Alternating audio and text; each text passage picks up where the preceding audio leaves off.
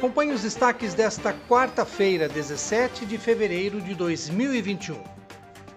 A quarta-feira de cinzas começou com uma agenda intensa para o vereador Pedro Kawai.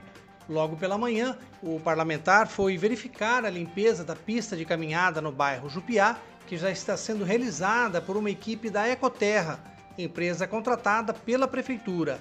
Em seguida, o vereador visitou a Escola Municipal Marisa Faganello, também no Jupiá, e Mateus Túlio, no bairro Mário Dedini, bairro que inclusive também foi verificar as condições do ecoponto que fica localizado na Rua dos Topázios.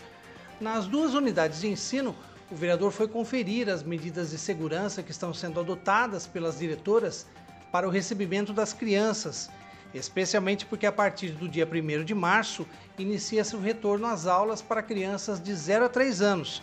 Ele saiu satisfeito com o que viu e elogiou o empenho dos profissionais da área de educação, destacando que já fez um pedido formal para que sejam incluídos no grupo prioritário para vacinação contra a Covid-19.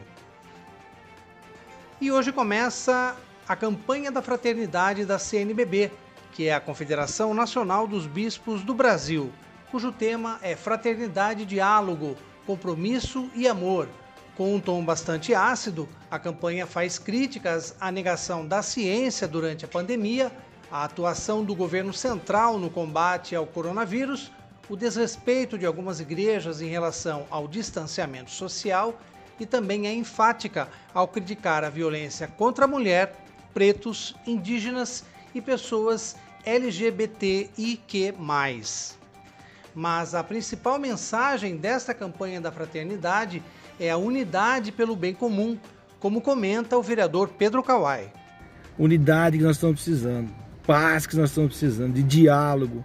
Então que a gente use essa, quarentena, essa quaresma, que use a quarta-feira de cinzas principalmente, para a gente refletir a importância da paz, do diálogo e, acima de tudo, da unidade em torno do bem comum.